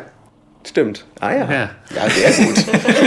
sehr gut. Ähm, ich habe gerade, ich habe mich nochmal mit dem Thema Gewohnheiten deshalb auch beschäftigt. Und ähm, es war gerade im Zeitwissen-Magazin, nicht das aktuelle, sondern das davor, geht es in drei Magazinen über Gewohnheiten. Und im ersten geht es um unangenehme Gewohnheiten, die man loswerden will, wie Rauchen oder, ne? Da hat ja jeder seine eigenen Ideen, ähm, was, er, was er nicht mehr machen möchte. Und da ging es auch so ein bisschen um die Hirnforschung. Und interessant fand ich, dass ja, die Gewohnheit so den Alltag bestimmt. Also vieles machen wir ähm, einfach im Affekt, ne? immer so, weil es so gewohnt ist und das erleichtert uns das Leben auch. Ne? Also Zähne putzen oder keine Ahnung, was kaufe ich ein? Ich kaufe eigentlich immer das Gleiche dann ein, ne? das ist so Gewohnheit irgendwie. Und das hat damit zu tun, dass diese Gehirnregionen, ich glaube das limbische System oder der, die Basalganglien, ähm, dass die äh, schon aus der Steinzeit quasi kommen oder noch, dass die Dinosaurier hatten das Ding auch schon. Und ähm, das ist super tief verfurcht im Gehirn. Und diese, ähm, das Bewusstsein, was wir haben und diese, die Ratio, die findet in einem Neokortex statt, hier vorne im Gehirn. Und das, äh, dieses Areal ist viel neuer und arbeitet viel langsamer. Das heißt, ich nehme mir zwar vor, die Umwelt zu retten, aber beim Einkauf kaufe ich doch wieder alles, was ich sonst immer kaufe. Weil in dem Augenblick, wo ich eigentlich umschalten müsste, ja, jetzt kaufe ich vielleicht mal was anderes, wenn ich den durch meinen, meinen Konsum was verändern möchte, äh, ist, ist diese Gewohnheit schon passiert. Ne? Oder auch beim Rauchen aufhören. Irgendwie. Ich stehe schon draußen mit der Kippe, während dann der Gedanke erst ankommt, ja, ich wollte doch eigentlich, aber naja. Mhm. Das fand ich noch ganz interessant zu dem Thema. Ja. Und es gab auch eine Lösung, und zwar. Ähm, A, wurde gesagt, man sollte sich möglichst konkrete Ziele stecken. Also nicht, ich rette die Welt äh, oder die Umwelt oder meine Gesundheit, sondern, ähm, keine Ahnung, ich gehe jetzt oder mache mehr Sport, sondern ich gehe dienstags immer zum, weiß ich nicht, Cricket. Ähm, und ähm, genau, also so ganz konkret werden in seinen Vorsätzen. Und das andere war auch, jetzt wenn es um diese Gewohnheiten geht, eigentlich einen anderen Automatismus dem vorschalten. Also immer wenn ich auf der Arbeit nervös werde, dann sagt man sich halt, ich gehe in die Küche und trinke ein Glas Wasser, anstatt jetzt irgendwie eine, eine Zigarette zu rauchen. Ähm, weil das dann ja viel schneller funktioniert als so dieser Neokortex, der sagt, ja, du wolltest doch eigentlich aufhören zu rauchen. So, ne? mhm. Also ja, ich habe so einen Versuchsaufbau ähm, letztens äh, gesehen, ein mhm. Video es einfach so eine Reihe von Stühlen gab und da sitzen drei Leute, die sozusagen Eingeweihte sind und es kommen immer neue Leute, die eben uneingeweihte Testpersonen sind, kommen halt äh, in den Raum und diese, diese drei Leute, ähm, die stehen immer auf, wenn irgend so ein Versuchsleiter ähm, so eine Klingel klingelt. So, mhm. Und ähm, setzen sich wieder hin, wenn er nochmal klingelt. Und die neuen Leute, die das eben nicht wissen, die reinkommen, also es dauert dann so zehn Sekunden, wo die es erstmal strange finden, aber irgendwann machen die natürlich mit. Ja. Und je mehr Leute das werden, desto mehr machen, also ne, desto mächtiger wird das und es machen halt natürlich alle irgendwann mit, weil es total komisch ist, der Einzige zu sein, der mhm. dann sitzen bleibt. Und irgendwann gehen die drei Ersten raus, ja, die Eingeweihten. Mhm. Und alle, die dann sozusagen neu dazugekommen sind, machen aber natürlich trotzdem weiter. Also so wie schnell das halt geht. Mhm. Ähm, ja, deswegen glaube ich, brauchst halt immer, also ist es wahnsinnig schwer, das, das alleine zu tun. So, mhm. ne? Also jede Veränderung von Gewohnheiten, wenn du die gegen den gegen das Handeln von allen, von deinem Umfeld tust, ist mhm. es ein Ries also ist es einfach sau schwierig, weil die Gewohnheit oder man hat ja auch noch diesen positiven, diese positive Resonanz von seinen Mitmenschen. Man möchte mhm. ja Verbindung zu anderen und das ist eine Identifikation mit anderen, die entsteht natürlich total, äh, vor allem wenn man Dinge genauso tut, ja. wie die anderen das tun. Ja, deswegen glaube ich, ist es immer gut, wenn man ja, jegliche Veränderung irgendwie in, in Gruppen erstmal mhm. macht. Ne? So meditieren habe ich auch nicht alleine bei mir im Zimmer gelernt, sondern auch erstmal in einer großen Gruppe, so ja. wo das, was sich erstmal komisch anfühlt, dann plötzlich erstmal also vielleicht auch normal wirkt oder okay, ne, für einen selbst legitim. Ja. Das machen gerade alle so, ja, dann ja. Das heißt, der soziale Raum wird dann gestaltet mit, ne? Ganz genau. Also und das, ne, das ist halt tatsächlich auch äh, das, was wir ähm, bei der Arbeit mit OpenState machen. Wir versuchen sozusagen Räume zu, zu bauen, die halt ein, ein anderes dominantes System haben. Und es wird ja. irgendwann total, also es wird eigentlich fast unmöglich für Leute, ähm, was, also, ne, das, was anderes zu tun, sich dem zu widersetzen. Und wenn wir festlegen, hier sind alle total kooperativ und jeder achtet aufeinander, mhm. ähm, dann kann man nicht mehr in Konkurrenz gehen und sich gegenseitig irgendwie mhm. was wegnehmen oder so, ja, weil das einfach nicht das dominante System ist. Und äh, ja, da glaube ich auf jeden Fall fest dran. Mhm.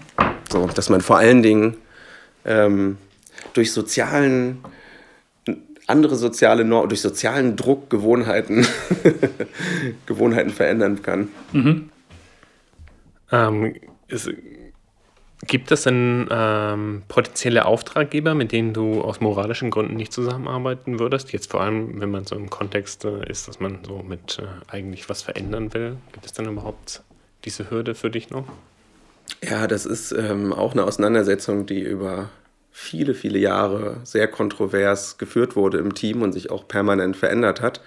Ähm, ich glaube, mittlerweile ist es nicht mehr so sehr der Auftraggeber an sich, sondern ähm, ob wir einen ernsthaften Veränderungswillen erkennen können mhm. bei dem Auftraggeber. So, wenn wir das Gefühl haben, der will meditieren lernen, weil äh, dann seine Leute effizienter ähm, Atomraketen produzieren, würden wir wahrscheinlich nicht für den arbeiten. Ne? Ja. So, aber ähm, ja, wenn sich erkennen lässt, dass er wirklich bereit und offen ist für Veränderung in eine bessere Zukunft, dann äh, würden wir wahrscheinlich also ich kann nicht sagen, für jeden arbeiten. Ich würde es erstmal nicht ausschließen. Ja. Das ist immer eine Einzelfallentscheidung. So. Ähm.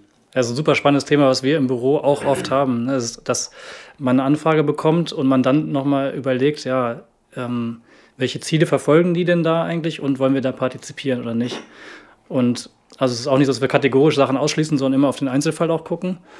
Aber ich, und wir haben auch vier verschiedene Meinungen zu den Themen, müssen uns da synchronisieren immer natürlich. Ähm, und natürlich am stärksten mit dem, der die größten Bedenken dann hat, wenn es solche gibt. Ähm, aber ich finde es auch manchmal total schwierig zu durchschauen, was sind denn die Motive, weil das nicht immer offen liegt auch. Ne?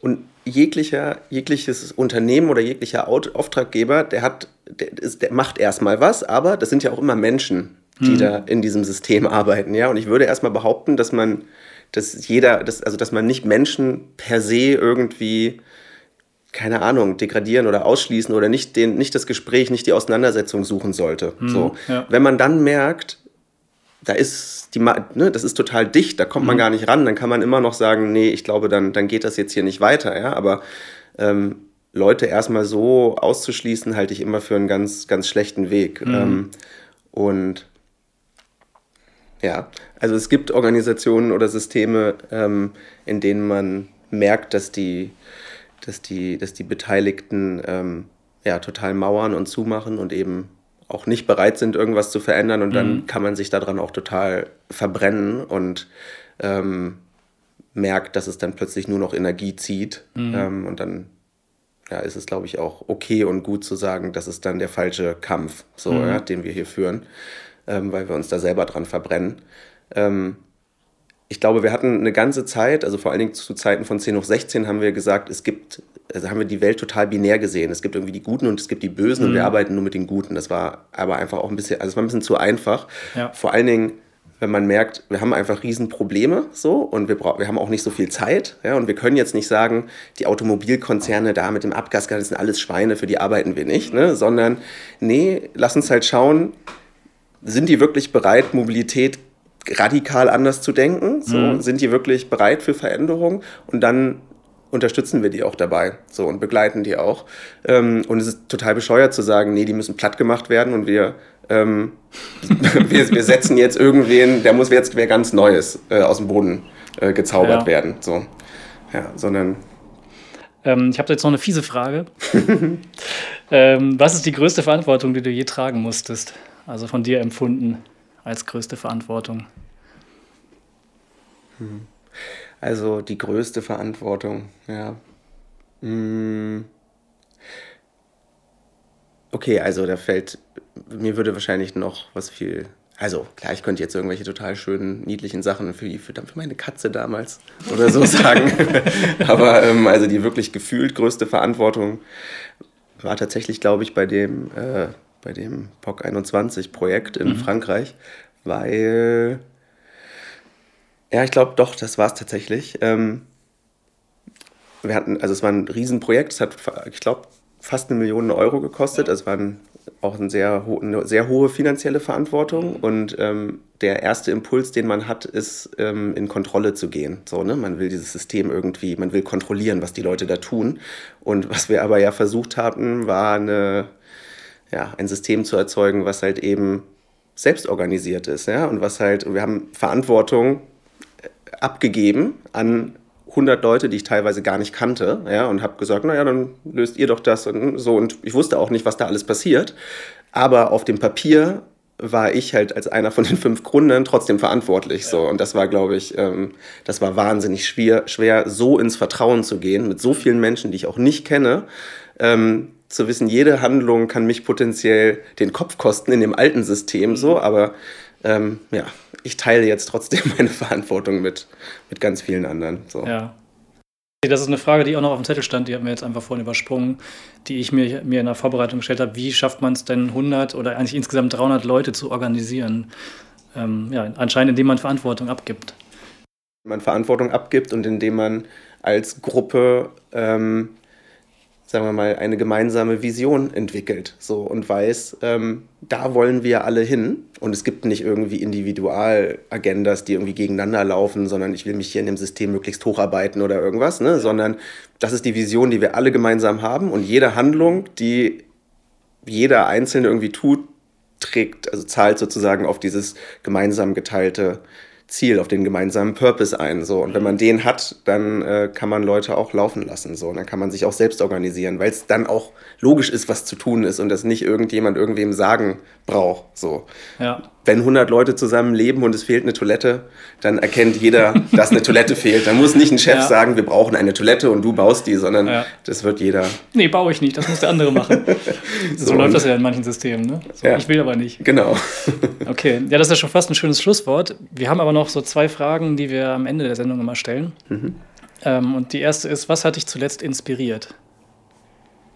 Ähm, also wir hatten ja zum Beispiel dieses Flüchtlingsprojekt. Mhm. Ja ähm, wo wir eben mit, mit vielen tollen Geflüchteten äh, zusammengearbeitet werden und natürlich die Inklusion das Hauptziel war und wie funktioniert das, ne? die irgendwie integrieren und partizipativ und hm, mhm. so und das war auch, ähm, ist auch alles toll und das habe ich mir natürlich sehr zu eigen gemacht, ja, auch diese, diese Haltung und auch diesen Wunsch, das zu wollen, so und dann ist es so, dass bei uns im, dass ich ja in Neukölln in einem Stadtteil wohne, wo ohnehin sehr viele äh, Menschen mit Migrationshintergrund äh, äh leben, ähm, die halt oft schon auch kulturelle Eigenheiten haben, die eben auch äh, auf persönlichen Widerstand stoßen. So, mhm. ja? Und äh, unter anderem gibt es halt eine Gruppe Jugendlicher. Ähm, ich weiß nicht, ob es Geflüchtete sind oder, ne, aber mhm. so auf jeden Fall haben die halt einen anderen kulturellen Hintergrund und die ähm, die äh, hängen immer bei uns unten im Hausflur ab mhm. und ähm, rauchen da und trinken Capri-Sonne und, ähm, yeah, und irgendeinen anderen Scheiß und lassen halt wirklich jedes Mal ein so krasses Schlachtfeld zurück. Und ähm, immer, wenn man, wenn ich die treffe und man die anspricht, dann, ähm, ähm, dann sind die halt auch extrem ähm, frech und auch werden auch so relativ schnell sehr konfrontativ mhm. und auch äh, körperlich. Also ähm, es ist ein, äh, eine krasse Herausforderung, ne? So, und mich regt es natürlich tierisch auf, weil die ganz offensichtlich ähm, die lassen halt nicht mit sich reden. Ja? Also wenn mhm. ich sozusagen die Bitte hey, nehmt wenigstens euren, euren Müll mit. Ihr dürft ja auch rumsitzen, wenn es im Winter kalt ist. Da habe ich kein Problem mit, aber hinterlasst halt, ne, seid einfach ein bisschen respektvoll so. Ja. Und wenn die dann aber ähm, in so eine krasse Konfrontation gehen und ich merke, dass das Einzige, was wahrscheinlich helfen würde, wäre, dass ich denen halt richtig äh, eine, eine richtige Schelle mitgebe. Ja. so, weil die halt einfach nur Autorität und Kraft mhm. und Macht äh, sozusagen akzeptieren. Mhm. So. Und das steht aber in so einem Widerspruch zu meinem zu meiner persönlichen Art zu sein, so zu meinem Wertesystem, dass ja. ich, ähm, dass ich da total äh, lost bin so und ähm, ja ziemlich aufgeschmissen war. Und das ist, äh, ist irgendwie inspirierend. Ich hab, weiß noch, weiß immer noch nicht, wie ich damit umgehen soll. Ja. Aber ja. Die, ihr lebt in zwei verschiedenen Systemen, Betriebssystemen. Genau, es ist sozusagen ein, ein Clash der Systeme in meinem Hausflur. Ja. Reboot. Ja. Spricht dann eine unterschiedliche Sprache scheinbar auch einfach, dass ihr da euch Ja, nicht, ihr andere- könnt euch nicht einigen, auf welcher Ebene ihr euch begegnet und äh, so. Es ist eine andere kulturelle Sprache auch einfach, ne? Also, weil, ähm, weil wenn ich denen sozusagen mit, mit äh, Empathie und Aufgeschlossenheit begegne, dann werten die das einfach als Schwäche. So, ja, ich bin halt einfach ein Depp. So, und ähm, natürlich kommen die immer wieder in den Hausflur, weil, weil, ähm, ja, also, der ist halt einfach, der ist halt keine Autoritätsperson, Ja. ne? So, und Aber meinst du, das sind kulturelle Unterschiede oder ist das rein Erziehungsding?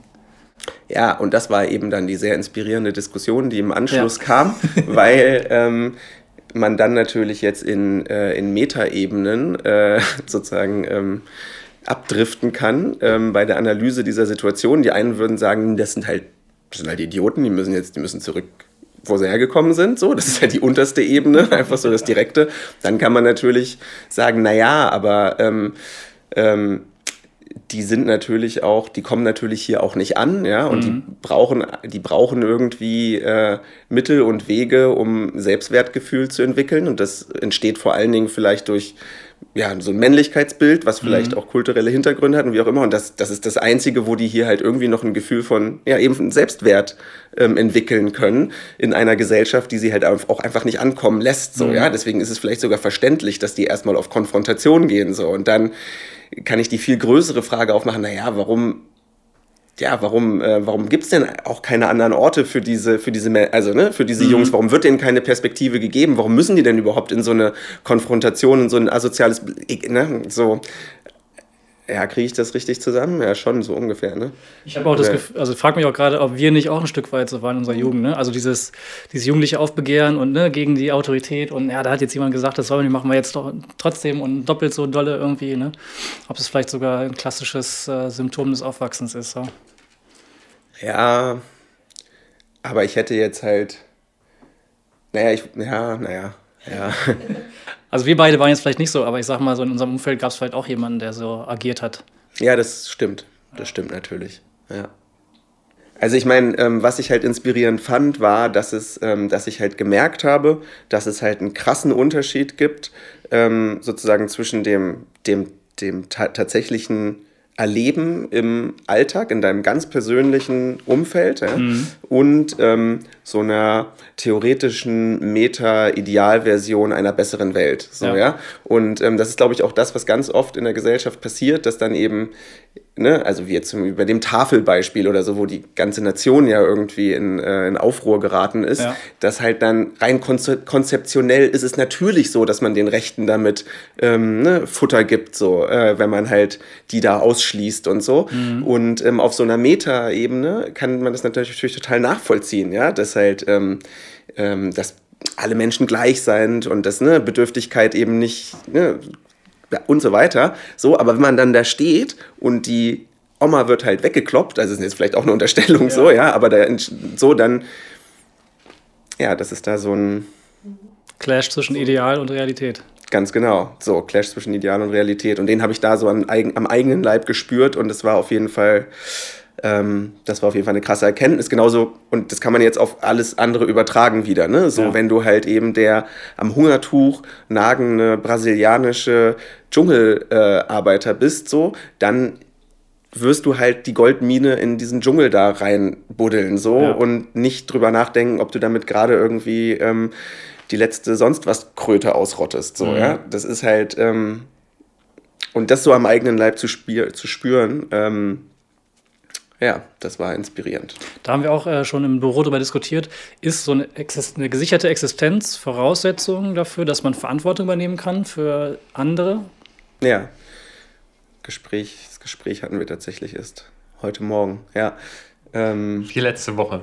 Ja, ja also ich glaube, dass halt die, ja, die, die, wenn, erstmal müssen halt die Grundbedürfnisse gedeckt sein, die man als Mensch halt hat, ne? So nach sicherem Dach über den Kopf, Nahrung, äh, Energie und dann geht es halt immer so, geht es halt immer so weiter. Ja. Und irgendwann ähm, ist man dann auch in der Lage, ähm, verantwortungsvoll zu sein. Ne? So dieses alte, ähm, das Fressen zuerst. Also man schaut erst, dass, der, dass man das erst, oder wie war das? Achso, genau, erst das Fressen, dann die Moral. Ne? Ja, genau, ja, der Satz war, ist bei uns auch gefallen. Ja. ähm, daraus erwächst äh, tatsächlich die Pflicht zur Verantwortung in so einer westlichen Industriegesellschaft, wo halt eigentlich alle Grundbedürfnisse befriedigt sind. Mhm. So. Da sollte man eigentlich. Ähm, oder geht es fast gar nicht anders, als Verantwortung zu nehmen. Auch ein bestimmter Bildungsgrad und so, mhm. ne? Also einfach in der Lage sein, Probleme differenziert zu betrachten und auch zu erkennen, ähm, resultiert auch meiner Meinung nach in eine Verantwortung. Mhm. Ja, das ist auch meine Meinung. Mhm. ähm, neben dem Vaterwerden und dem Mülldesaster im Treppenhaus, was für ein Thema beschäftigt dich noch gerade? Neben dem Vaterwerden, das ist schon ziemlich bestimmt. Ja, noch, ja, doch. Ähm, vielleicht ein Aspekt des Vaterwerdens. ähm, das ist eine, eine ähm, die resultierende persönliche, also die resultierende Transformation des eigenen Lebens, die natürlich ziemlich massiv ist, ja. wenn man Vater wird. Das halt, ähm, ich merke, wie viel, ähm, wie viel von dem, was ich so sonst getan habe, nämlich all diese tolle Projektarbeit, ja, sei es für 10 hoch 16 oder Open State oder sonst was, einfach ähm, äh, extrem identitätsstiftend auch war. Mhm. Ja, und ähm, wenn das plötzlich wegfällt, ja, weil man halt fürs Kind da sein muss, ja, und ähm, halt eben nicht mehr so die, die tollen, guten Projekte machen kann, äh, wegen der äh, wegen denen man sich dann natürlich auch gut fühlt, so. Ja. Was ist dann eigentlich noch, also was macht eigentlich noch ähm, die eigene Identität aus. Wer ist man noch, wenn man mhm. nichts macht? So ungefähr, ja. Kann ich außer, verstehen. Außer für. Ich habe eine Antwort. Ja, cool. naja, letztlich, wenn man jetzt nochmal über dieses, äh, das Systemaustauschen nachdenkt, habt ihr äh, quasi ja jetzt ein neues Mitglied des äh, zukünftigen mhm. Systems äh, neben euch sitzen und könnt ja da schon entsprechend irgendwie kommunikativ wirken, um das Thema mit drei Personen voranzutreiben dann später. Ja, ja, total. Es ist auch, es ist auch so, ähm, es ist auch nicht so, dass ich jetzt sage, oh Gott, das ist total ungelöst und ich muss endlich wieder arbeiten, sondern es ist einfach nur interessant zu merken, wie, wie stark das war. Ne? So ja. dieses, dieser Aspekt, auch das Freizeitaktivitäten, was man irgendwie macht und was nicht mehr geht. Ne? So, ähm, ja. Äh, mich beschäftigt gerade, wie ich diese Frage beantworten soll. das, ja, ist das ist eine super Antwort. Ich glaube, das kann man so stehen lassen. Sehr gut. Ja, ähm, äh, vielen Dank für das Interview. Das war Graustufen mit Simon Kiepe von Open State. Vielen Dank. Ja, danke euch.